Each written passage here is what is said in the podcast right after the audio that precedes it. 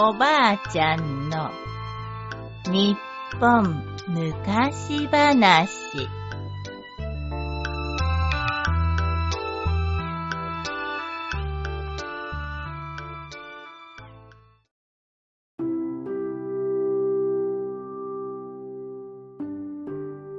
おきつねのおさん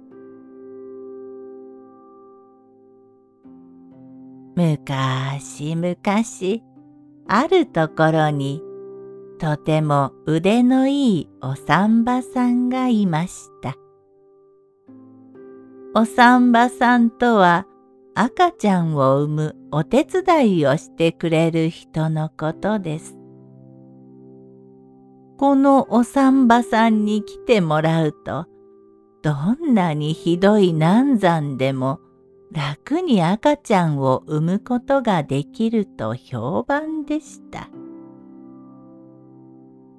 ある夜のこと、お産婆さんが寝ていると、ドンドンドンと誰かが戸を叩きました。はて、牛団お産かなお産婆さんが急いで戸を開けると、この辺りでは見たことのない男の人が、青い顔で肩で息をしながら立っています。お産婆さん、早く来てください。嫁が今苦しんでいます。初めてのお産なもんで、どうすればいいかわかりません。はいはい、落ち着いて。それで、お宅はどちらかね？私が案内しますので、急いでください。お産婆さんは大急ぎで着替えて、お産に必要なものを持って外へ出ました。おや。外へ出たお産婆さんは首をかしげました。外は真っ暗なのに男の人の周りだけは提灯で照らしたように明るいのです。早く、早くお願いします。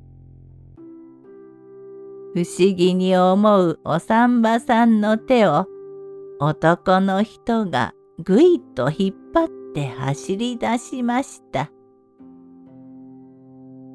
さて、男の人と一緒にどのくらい走ったでしょう？気がつくとお産婆さんは見たこともない御殿の中にいました。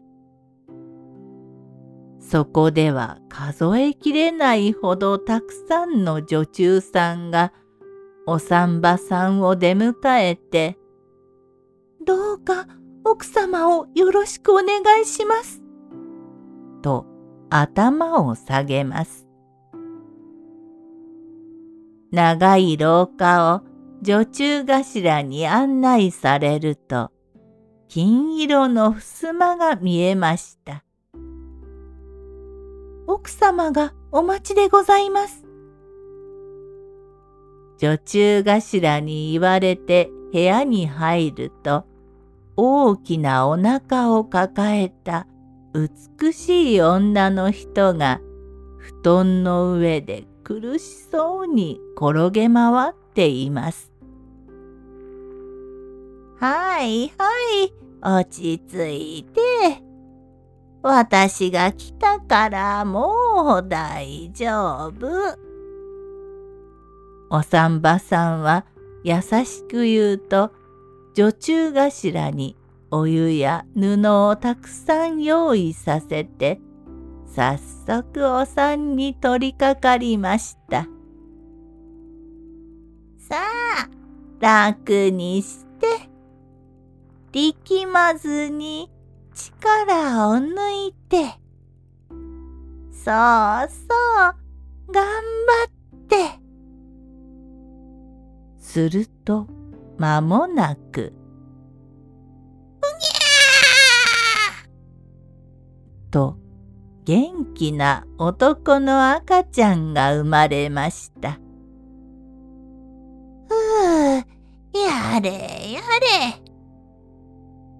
お産婆さんが汗を拭うと、さっきの男の人が目に涙を浮かべてお産婆さんにお礼を言いました。本当にありがとうございました。無事に息子が生まれ、こんなに嬉しいことはありません。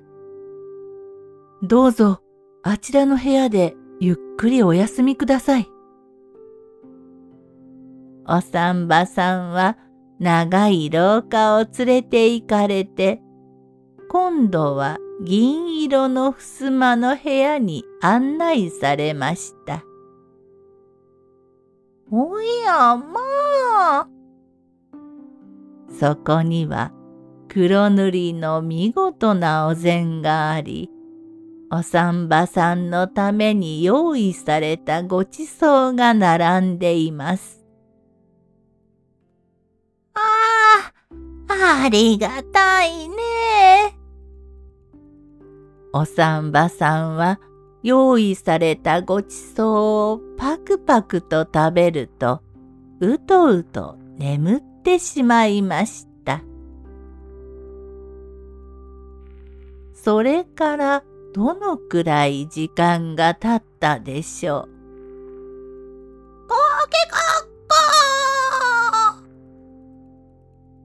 一番鳥の鳴き声でお産婆さんははっと目を覚ましました。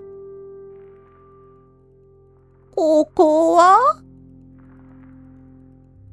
立派な御殿にいたはずなのに、お産婆さんが目を覚ましたのは、古い小さな小屋の中でした。不思議なこともあるもんだね。お産婆さんは村に帰ると村の人たちに夕べのことを話しました。すると村人たちは口々に「それはきっとお産婆さんの評判を聞いて狐が頼みに来たに違いねえ。」と言ったそうです。おしまい。